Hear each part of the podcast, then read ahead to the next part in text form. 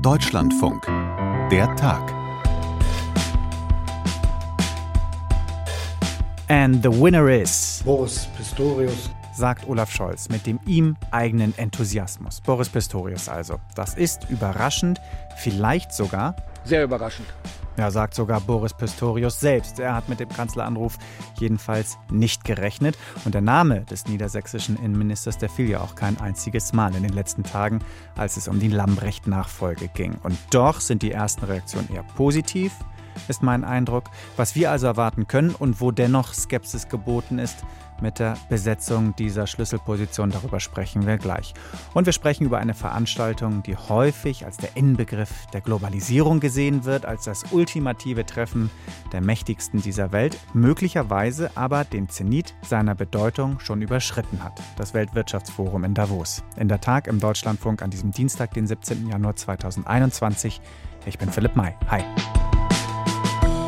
Mir ist wichtig, die Soldatinnen und Soldaten ganz eng in diesem Prozess zu beteiligen und sie mitzunehmen. Und die Truppe kann sich darauf verlassen, dass ich mich, wann immer es nötig ist, vor sie stellen werde. Ich will die Bundeswehr stark machen für die Zeit, die vor uns liegt. Ja, so klingt er, der neue Verteidigungsminister Boris Pistorius. Eins halten wir schon mal fest, er klingt zumindest zackig. Vielleicht ist das ja ein ganz wichtiges Schlüsselkriterium. Bettina Klein ist die Redakteurin dieser Podcast-Folge und alle, die der Tag schon länger aufmerksam hören, wissen es natürlich. Bettina ist als ehemalige Brüssel- und vor allem NATO-Korrespondentin wirklich eine ausgewiesene Außen- und Verteidigungspolitik-Expertin. Gut, dass ich dich heute an meiner Seite habe, Bettina. Sag mal, hattest du Boris Pistorius auf dem Zettel? Auch eher nicht, oder? Nein, überhaupt nicht. Und das war ja wirklich nicht einer der Namen, die jetzt vor allen Dingen gestern diskutiert wurden. Man hörte ja aus Berlin, der Name sei schon mal gefallen, aber die Konzentration richtete sich ja auf völlig andere Kandidatinnen und Kandidaten. Also ich war auch komplett überrascht. Mhm. Also eins können wir relativ sicher sagen, Boris Pistorius ist keine Frau. Also keine Parität. Jetzt stellt sich die Frage, ob er denn mehr Expertise hat, weil es ist ja schon eine relativ hohe Hürde, auf die, auch zumindest aus der Logik von Olaf Scholz und der SPD, auf die Parität zu verzichten für Expertise. Hat sich das also gelohnt, auf dieses Kriterium Parität zu verzichten? Habe ich mich auch gefragt. Kein Verteidigungspolitiker, ein Landespolitiker aus der Niedersachsen-SPD. Also was spricht denn für ihn und welches Signal sendet Olaf Scholz da aus? Also weshalb ist ausgerechnet er, Boris Pistorius, unter allen Nicht-Verteidigungspolitikern jetzt der im Moment geeignetste für dieses Amt? Aus Sicht von Olaf Scholz und was sind die Kriterien? Fachexpertise ist das eine. Da muss man sagen, es gibt zwar Berührungspunkte mit der Bundeswehr, aber er ist kein Verteidigungspolitiker. Und zweites Kriterium war das Geschlecht. Da hast du gesagt, klar, er ist keine Frau.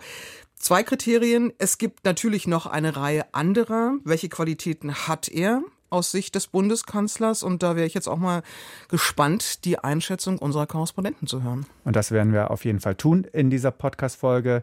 Erste Station gleich Niedersachsen, Hannover bei unserem Landeskorrespondenten Bastian Brandau. Und da ist er schon. Bastian Brandau Hallo. in der Leitung. Hi. Gerade eben Hallo, warst du noch vorm Innenministerium Niedersachsens, war es wahrscheinlich. Ich habe es bei NTV gesehen als mhm. Boris Pistorius sich zum ersten Mal der Presse In, gestellt hat. Innenhof. Innenhof, ja. Ich habe auf jeden Fall dein Mikrofon gesehen, von links reingeangelt. Warst du da? Ja, genau, war ein kleines Statement. Äh, viele Leute musste man angeln. Ja. Äh, ja. Und da hat, hat sich verabschiedet, unser Minister hier. Hat Pistorius sich zum ersten Mal ganz zackig der Presse gestellt als designierter Innen äh, Innenminister, sage ich jetzt schon, Verteidigungsminister. Äh, wer ist dieser genau. Boris Pistorius? War, war, uns ja bisher noch nicht so wirklich als Verteidigungspolitiker bekannt. Woher kommt der? Ja. Wer ist er? Wer ist der? Genau, also Innenminister durchaus auch über Niedersachsen hinaus bekannt. Jahrgang 60, ungefähr so alt wie Olaf Scholz, eine Generation kann man sagen und wohl auch ähnlich lang schon in der SPD, seitdem er 16 ist. Und auch seine Mutter hat schon für die SPD hier im Landtag gesessen, also das Ganze sogar eine familiäre Angelegenheit. Mhm. Vielleicht etwas ungewöhnlich für Juso. Anfang der 80er Jahre hat er denn den Wehrdienst geleistet. Äh, für seine neue Stellung ja vielleicht nicht ganz unwichtig. Hat dann Jura studiert und angefangen als junger Beamter hier im äh, Innenministerium Anfang der 90er Jahre. Der Innenminister hieß Gerhard Lugowski, das war so eine Art Mentor für ihn. Und der Ministerpräsident hieß damals Gerhard Schröder. Mhm. Dann allerdings ist Pistorius in seine Heimatstadt zurück nach Osnabrück, wo er herkommt. Das ist in Niedersachsen auch mal wichtig, aus welcher Gegend. Osnabrück, nicht aus Hannover. Dort hat er in der Bezirksregierung gearbeitet und war später auch Oberbürgermeister, hat er wohl auch sehr gerne gemacht, aber dann 2013 eben, als die SPD wieder an die Regierung hier kam, Ministerpräsident Stefan Weil hatte die Wahl gewonnen und ähm, hat sich Pistorius als Innenminister geholt, ähm, gilt als eine der Stützen des Kabinetts und war jetzt auch, ähm, im Oktober war er hier gewählt worden und äh, bei den Koalitionsverhandlungen waren viele Sachen klar, aber äh, vor allem war sehr klar, dass auch Boris Pistorius ja. weiterhin Innenminister bleiben würde. So viel hier aus Niedersachsen. Okay. Er galt ja durchaus immer mal als Kandidat fürs Bundeskabinett. Innenminister hätte er wohl auch gerne werden wollen, aber das ist dann ja oft auch wohl an der Frauenquote gescheitert. Und zuletzt hat er doch auch immer wieder gesagt, wie gerne er das hier in Niedersachsen macht, wie motiviert er auch noch sei jetzt für seine wahrscheinlich letzte Amtszeit. Das ist jetzt doch anders gelaufen. Tja, normalerweise gilt das ja als Karrieregrab das Verteidigungsministerium mit 62. Da kann er dann relativ entspannt sagen. Da kann er jetzt auch in die Vollen gehen.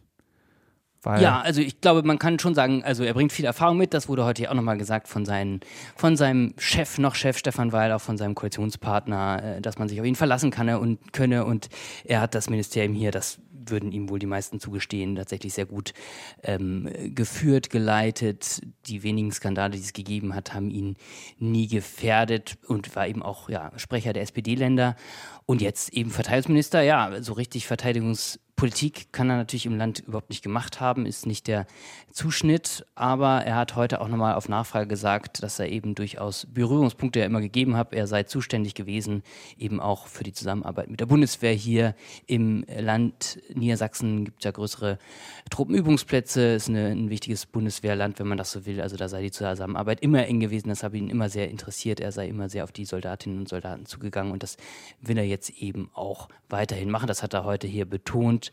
Ähm, und das dürfte ja, denke ich, auch eines der wichtigen Sachen sein. Ähm, diese direkte Ansprache, die, ähm, ja, wenn ich das richtig mitbekommen habe aus Berlin, die eben viele der äh, Ministerin Lamprecht nicht so richtig zugestanden haben. Ähm, das soll jetzt anders sehen. Und eine wichtige Rolle ja auch die 100 Milliarden, das Sondervermögen. Mhm. Ähm, genau, die müssen ja irgendwie auch, ich will nicht sagen, unter das Volk gebracht werden, aber in die Rüstungsindustrie, dieses Beschaffungswesen ist ja auch ein riesiges Problem bei der Bundeswehr. Das ist wohl was, was man jetzt ja, dem Boris Pistorius auch zutraut. Und das würdest du ihm auch zugestehen. Also er kann Ministerium.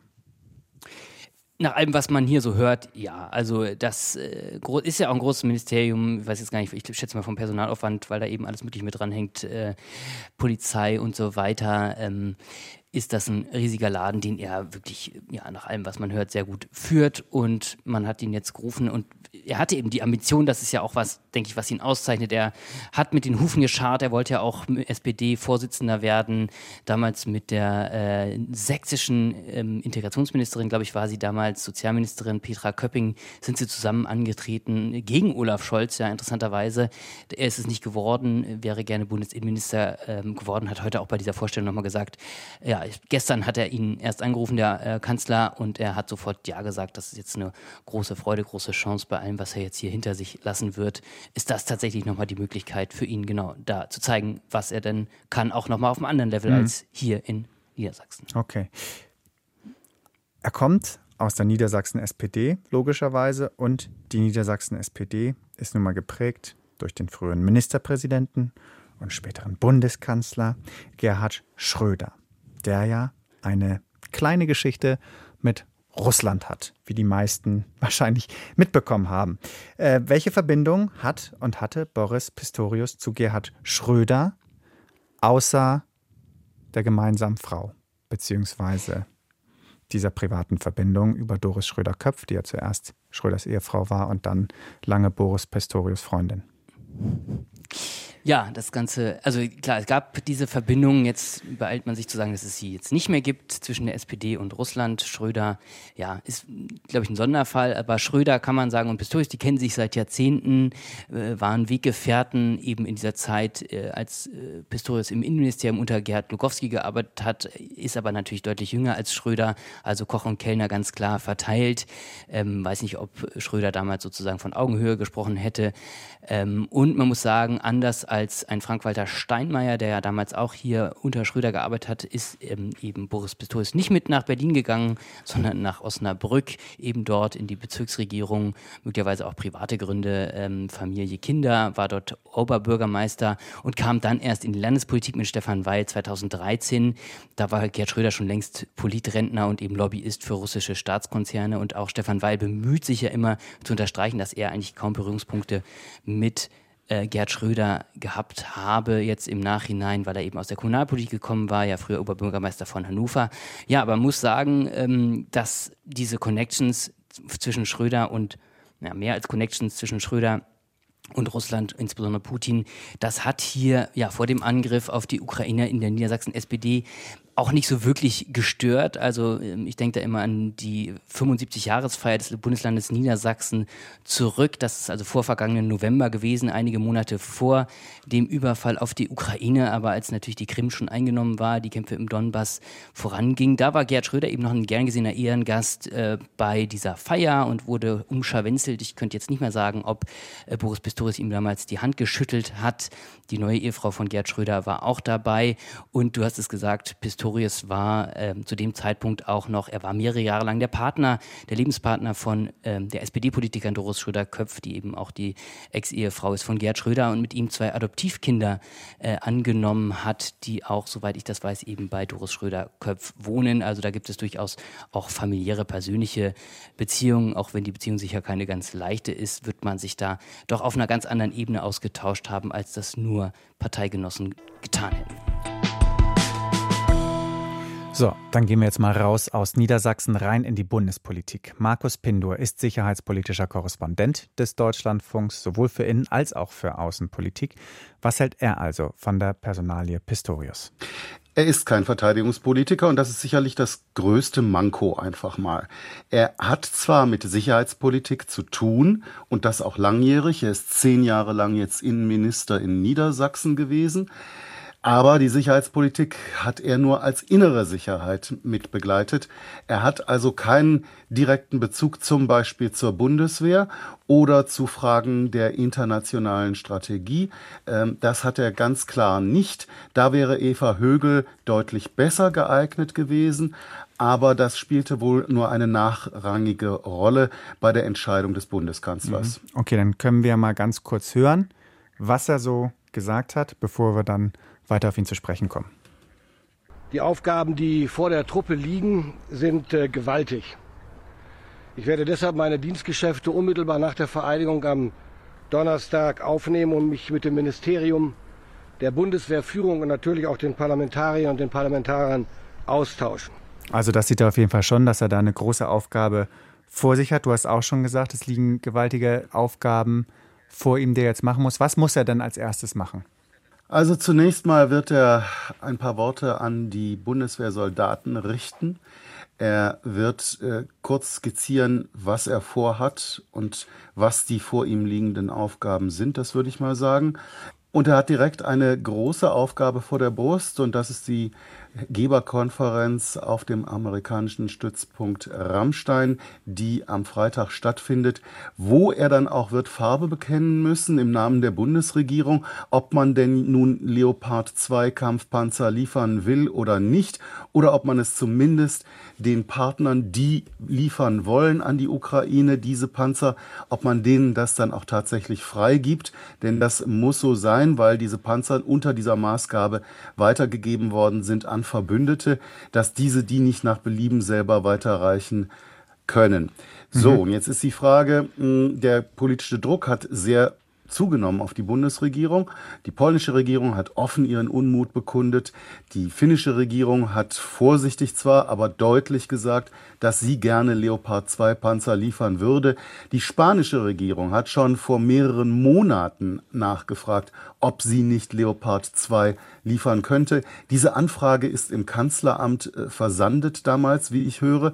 Also da wird man sich bekennen müssen und da geht es nicht nur um diese Kampfpanzer, es geht natürlich auch um weitere Waffen wie Schützenpanzer, aber auch insbesondere um Fragen wie Munition, ähm, Ersatzteile, Diesel, Generatoren, all diese Sachen werden dort zur Sprache kommen und da wird der neue Verteidigungsminister Pistorius doch noch stark auf die Hilfe und Unterstützung äh, seiner kenntnisreichen Staatssekretäre angewiesen sein. Mhm. Also, es gibt im Prinzip zwei Komplexe. Einmal kurzfristig Ukraine-Hilfe und dann gibt es natürlich noch den Punkt des Umbaus, den Großpunkt des Umbaus der Bundeswehr. Bleiben ja. wir, weil du jetzt erstmal davon angefangen hast, bei der Ukraine-Hilfe. Ich stelle mir gerade vor, jetzt geht der neue Verteidigungsminister nach Rammstein zu diesem Treffen der Ukraine-Kontaktgruppe. Äh, und das Erste, was er macht, ist Panzerlieferung in die Ukraine zu verhindern. Das ist ja eigentlich fast gar nicht vorstellbar oder unwahrscheinlich.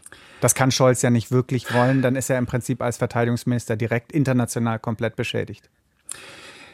Das äh, würde ich auch sagen. Mhm. Aber ähm, ich glaube auch nicht, dass das stattfindet. Ja. Aber Pistorius ist dort, weil er ein wahrscheinlich sehr enges Loyalitätsverhältnis zu Scholz hat. Und äh, deswegen wird Scholz ihn auch berufen haben. Äh, das ist genau die Sache. Im Endeffekt entscheidet das Kanzleramt, das war übrigens auch bei Christine Lambrecht schon mhm. so, im Endeffekt entscheidet das Kanzleramt über solche Fragen. Und nach all dem, was man vom Kanzleramt in den letzten elf Monaten dieses Krieges erlebt hat, ähm, würde ich selbst das nicht ausschließen wollen, aber ich halte es auch für sehr unwahrscheinlich, dass man sich dem mehr oder weniger sanften oder direkten Druck äh, vieler, der meisten, der Mehrheit der Verbündeten äh, widersetzen wird. Mhm. Das heißt, du sagst, Pistorius ist vor allen Dingen auf diesem Posten gelandet, weil er der verlängerte Arm ist von Olaf Scholz.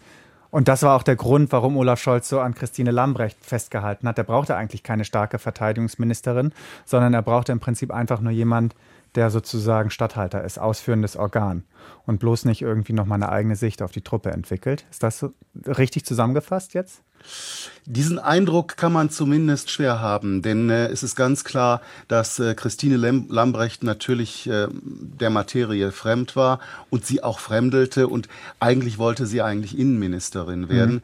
Das ist vollkommen klar. Sie ist dorthin gekommen als Parteisoldatin und äh, weil sie ein besonderes Loyalitätsverhältnis zu Olaf Scholz hatte und weil Olaf Scholz genau wusste, da passiert nichts gegen seinen Willen und ähnlich wird es auch mit Pistorius sein.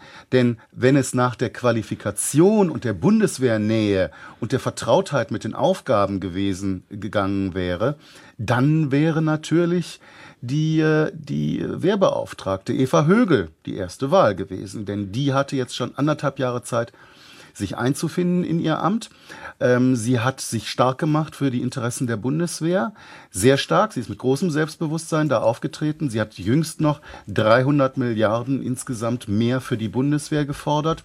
Sie hat äh, eigenes Selbstbewusstsein bewiesen. Und genau das wird das Problem gewesen sein, warum Scholz sie nicht wollte im Amt, obwohl sie ja als Frau in den, ähm, in diesen Geschlechtermix gepasst hätte. Das ist der Grund, warum Scholz Boris Pistorius angefragt hat. Mhm. Jetzt würden die Verteidiger dieser Personalie allerdings sagen, Eva Högel, die hat noch nie ein Ministerium geleitet, einen großen Apparat. Und das ist am Ende viel entscheidender. Und die würden dann wahrscheinlich Peter Struck auch noch ins Spiel bringen, SPD-Verteidigungsminister, der vor seiner Ernennung als Verteidigungsminister eben auch nichts mit Militär am Hut war und am Ende als ja, einer der beliebtesten Verteidigungsminister aus dem Amt geschieden ist. Das ist lange, lange her. Das Amt hat eine völlig neue Dringlichkeit und Wichtigkeit erhalten durch diesen Krieg, diesen ja. Angriffskrieg auf die Ukraine. Und da muss schon jemand hin, der tatsächlich, das spricht natürlich für Pistorius, da muss jemand hin, der auch Verwaltung kann und sich durchsetzen kann in großen Apparaten. Das ist natürlich etwas, was Pistorius mitbringt. Aber andererseits muss man sagen, äh, wenn man die Materie kennt und die Interessen der Bundeswehr auch durchboxen will im, Parlam äh, im, äh, im Kabinett, dann ist natürlich die Fachkenntnis einfach unabdinglich. Äh, Boris Pistorius wird keine 100 Tage haben, um sich einzuarbeiten. Der muss gleich losstarten. Mhm. Okay. Ein Statement von Boris Pistorius möchte ich dir noch vorspielen, das ich relativ bemerkenswert fand. Das Verteidigungsministerium ist schon in zivilen, in Friedenszeiten eine große Herausforderung und in Zeiten, in denen man als Bundesrepublik Deutschland an einem Krieg beteiligt ist, indirekt noch einmal besonders. Und von daher bin ich mir der Verantwortung und der großen Bedeutung dieser Aufgabe natürlich sehr bewusst und bin umso dankbarer, dass sie mir zugetraut wird und werde mich vom ersten Tag an mit 150 Prozent in diese Aufgabe reinstürzen. Also zwei Sachen, die ich jetzt bemerkenswert fand. Zum einen spricht es ja doch für einen sehr realistischen Blick, den du ja wahrscheinlich so unterschreiben würdest auf die Situation. Und das Zweite, was ich bemerkenswert fand, er sagt unumwunden, Deutschland ist, wenn auch indirekt, an diesem Krieg beteiligt. Haben wir so auch in dieser Deutlichkeit da, nicht von allen Politikern gehört. Da ist er schon in die erste Falle gestolpert, in die man stolpern kann. Ähm, völkerrechtlich sind wir nämlich nicht an diesem Krieg beteiligt. Und es ist völlig äh, egal, ob direkt oder indirekt. Wir sind daran nicht beteiligt. Und daran halten übrigens auch alle unsere NATO-Partner fest. Das Statement wird er garantiert nicht nochmal wiederholen. Das war schon der erste Fehler, den er im Amt begangen hat. Klar ist, dass wir politisch natürlich Interessen haben und dass wir deswegen auch Waffen an die Ukraine liefern. Und äh, aber wir sollten jeden Eindruck vermeiden, dass wir direkt oder indirekt Kriegspartei sind. Das sind wir nämlich nicht und völkerrechtlich ist das auch ganz klar, dass wir es nicht sind. Und darauf wird jede Bundesregierung, wenn sie klug ist, beharren wollen. Mhm. So, und eine letzte Sache müssen wir doch nochmal ansprechen. Ein niedersächsischer SPD-Politiker als Verteidigungsminister in Zeiten dieser Konfrontation mit Russland. Geht da ein sicherheitspolitisches, politisch bedenkliches Signal von aus oder hältst du das für überbewertet? Auch das wird sich in der Amtsführung zeigen. Ähm, die Engländer sagen, the proof is in the pudding. Also ähm, an ihren Handlungen sollt ihr sie erkennen. Boris Pistorius hat 2018 noch dafür plädiert, doch bitte jetzt langsam aus den Sanktionen, die man gegenüber Russland verhängt hatte, wegen der Okkupation der Krim, doch bitte langsam auszusteigen. Das habe der deutschen Wirtschaft geschadet und sei ja im Übrigen nicht besonders effizient. So viel dazu. Mit dem Beginn des Krieges hat er Russland sehr scharf kritisiert, immer wieder und hat äh, keinen Anlass gegeben, da irgendwie an dieser Haltung auch ähm, Zweifel anbringen zu können. Ähm, er hat sich sehr, sehr stark gegen Russland ausgesprochen und hat sich entsetzt gezeigt über den Angriffskrieg, den Putin dort führt. Äh, das wird dann auch weiter so bleiben, denke ich mal. Aber wie gesagt, man wird ihn messen an dem, was er tatsächlich dann leistet und an dem auch, was er für die Ukraine tun kann. Denn darin entscheidet sich tatsächlich, ob man Putin wirksam konfrontiert oder nicht und nicht an den hehren Worten. Markus, danke dir für diese erste Einschätzung. Mal sehen, wie wir ihn dann in einem Jahr sehen. Danke dir. Bitte gerne. In Davos versammeln sich die Reichen, die Schönen und die richtig, richtig Wichtigen. Und außerdem ist Michael Watzke da. Und der Bayern-Korrespondent des Deutschlandfunks. Der ist eigentlich Jetzt hast du alle, alle genannt. Jetzt habe ich alle genannt. Hallo Michael. Du meintest, ist ironisch, ich meine es natürlich echt. Servus. Ja. Oder Grüezi aus Davos. Wieso, wieso ironisch? Nein, nein. Ich habe das nee, genauso gemeint. Meinst, alle Reichen, ja, alle Wichtigen und Michael gut. Watzke. Was war daran ironisch? Ja, ich bin es so gewohnt, wenn man hier in Davos ist, mit vielen Wirtschaftsmenschen und Politikern zu tun hat, da muss man immer auf diese unterliegende Ironie und auf den Zynismus auch äh, vorbereitet sein, der da drin stecken kann. Ja, tatsächlich ist das so. Spürt man ich den raus? schon, ja. Also ja. Man spürt ihn teilweise schon raus und man, finde ich, spürt einen gewissen Zynismus äh, oft darin, dass es einfach nicht besser wird. Dass sich die Wirtschaftsbosse die NGO-Mitglieder, die Politiker hier jedes Jahr treffen, äh, immer wieder im Januar oder wie letztes Jahr im Mai und darüber reden, was kann man alles tun, um die die Situation auf der Welt zu verbessern und es wird mit jedem Jahr schlimmer. Die Krisen werden immer mehr und häufen sich an. Und ja, da spüre ich bei manchen schon eine gewisse Resignation und die äußert sich dann manchmal in Zynismus. Äh, ja, darauf muss man auch in Davos vorbereitet sein. Mhm. Hat sich tatsächlich so die Stimmung dann dementsprechend auch gewandelt? Also Euphorie und Optimismus war früher schon mehr, ja? Ich finde ja. Also ich bin seit etwa zehn Jahren regelmäßig beim äh, WEF oder WEF, wie die Schweizer hier es nennen, also beim World Economic Forum. Und vielleicht habe ich mich auch ein bisschen verändert. Vielleicht wird man selber ein bisschen abgestumpft, wenn man feststellen muss, bestimmte äh, Probleme werden einfach nicht gelöst, sondern sie verstärken sich nur. Aber ich bilde mir ein, dass, das, dass man das auch hier in der Stimmung spürt. Also dieser Optimismus, den es noch vor zehn Jahren gab, als man glaubte, das war noch lange bevor Russland ein, ein großes Problem war. Ähm, diese Stimmung ist gewichen. Und natürlich hat die russische Invasion der Ukraine, die hier ein großes Thema ist, weil ja äh, in einer Stunde auch Zelensky hier redet, weil seine Frau äh, Olena Zelenska heute live hier war und gesprochen hat, weil es ein Ukraine-Haus in Davos gibt, das die russischen äh, Kriegsverbrechen dokumentiert. All das drückt auf die Stimmung, keine Frage. Und viele, die vor zehn Jahren noch gesagt hätten, es äh, ist doch alles gut und es wird immer besser werden, die würden das heute so nicht mehr sagen. Mhm. Das heißt, die Kritik, die immer wieder am Weltwirtschaftsforum äh, auch, auch getätigt wird, wie gesagt, da treffen sich halt einfach die oberen 10.000 und quasseln über Weltverbesserung. Das wäre jetzt so der, mhm. so, so, so, auch wieder so diese zynische Sichtweise auf das Weltwirtschaftsforum. Da ist schon was dran. Mhm. Ich, mir gehen die Argumente aus, finde ich, zu, da, zu sagen, es braucht dieses Treffen um jeden Preis. Und der Preis ist hoch. Der Preis ist sowohl finanziell hoch, also die Ausgaben, die hier die Firmen, aber auch die Regierungen und die Länder tätigen, tätigen müssen, um sich hier zu präsentieren, der ist gewaltig. Ein Beispiel, es gibt eine kleine Kirche hier in Davos, die tatsächlich während des World Economic Forum vermietet wird. Also da finden dann keine Gottesdienste mehr drin statt, sondern da hat sich ein Fernsehsender und ein, eine, eine Cryptocurrency Foundation eingemietet, angeblich für einen Mietpreis für, für einen Monat von 2,5 Millionen Schweizer Franken, also fast drei Millionen Euro. Das ist nur ein kleines Beispiel. Die Preise hier sind unglaublich. Also die Kosten sind sehr hoch, aber auch die ökologischen Kosten sind hoch. Denn natürlich fliegen hier viele der Teilnehmer äh, mit dem Privatjet Snapchat an. Oder wenn man auf die Straße geht hier in, in Davos, auch jetzt gerade wieder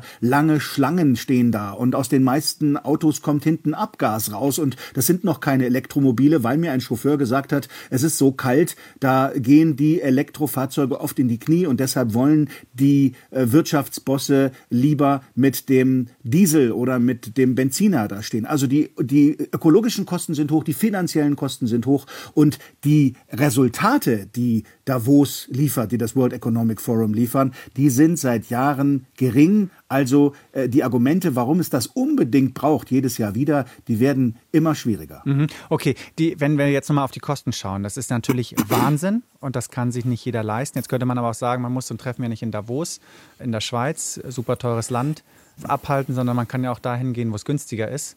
Führt das letztendlich auch dazu, dass dann wirklich beispielsweise Nichtregierungsorganisationen, Teile der Zivilgesellschaft einfach nicht mehr nach Davos kommen, weil sie es schlicht und einfach ja, sich das Geld sparen.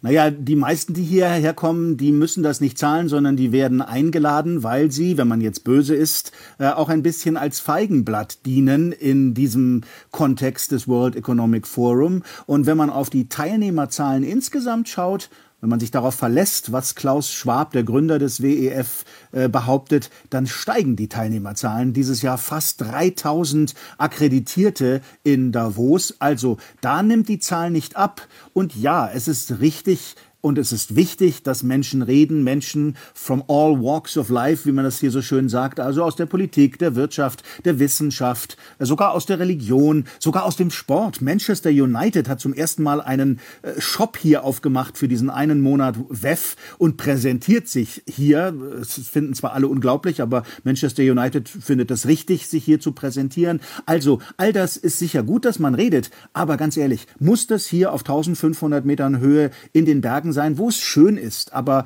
wo es eigentlich nicht passieren müsste, kann man das nicht zum Beispiel tatsächlich in einem viel stärker digitalen Format, wo viel mehr online passiert, wo Menschen nicht diese riesigen Reisekosten und äh, ökologischen Reisekosten auch äh, verursachen.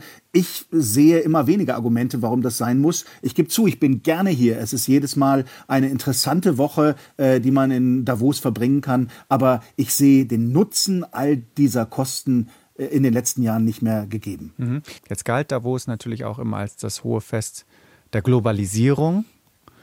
ähm, des Zusammenwachsens der Welt. Der Trend geht natürlich jetzt eher in eine andere Richtung. Und auch wenn du sagst, jetzt sind die Zahlen, die Teilnehmerzahlen in absoluten Zahlen gestiegen im Vergleich zu den Vorjahren. Möglicherweise hängt es auch mit Corona zusammen, weiß ich nicht. Dann muss man doch sagen, viele Entscheider, viele Staatschefs, die sich früher sonst gerne auch in Davos haben blicken lassen, die sind nicht da. Mhm. Ist kein amerikanischer Präsident Absolut. da, ist kein chinesischer Präsident da. Das Richtig. ist ja auch eine Und Aussage. Gut, man muss sagen, Absolut, absolut. Man muss natürlich sagen, auch in den früheren Jahren war nicht jedes Jahr der amerikanische Präsident da. Dann kam zweimal hintereinander der amerikanische Präsident Donald Trump, der aber, glaube ich, eher so eine persönliche Abrechnung hier hatte, denn der wollte früher als Wirtschaftsboss nach Davos und ist nicht angenommen worden. Hm. Und dann ist er als amerikanischer Präsident gekommen, um zu sagen, ha, jetzt räche ich mich an euch. Ähm, Joe Biden ist äh, in seiner Amtszeit bisher nicht gekommen, wird das auch weiterhin nicht tun. Das war auch in der Vergangenheit nicht so, dass da regelmäßig Präsidenten kamen.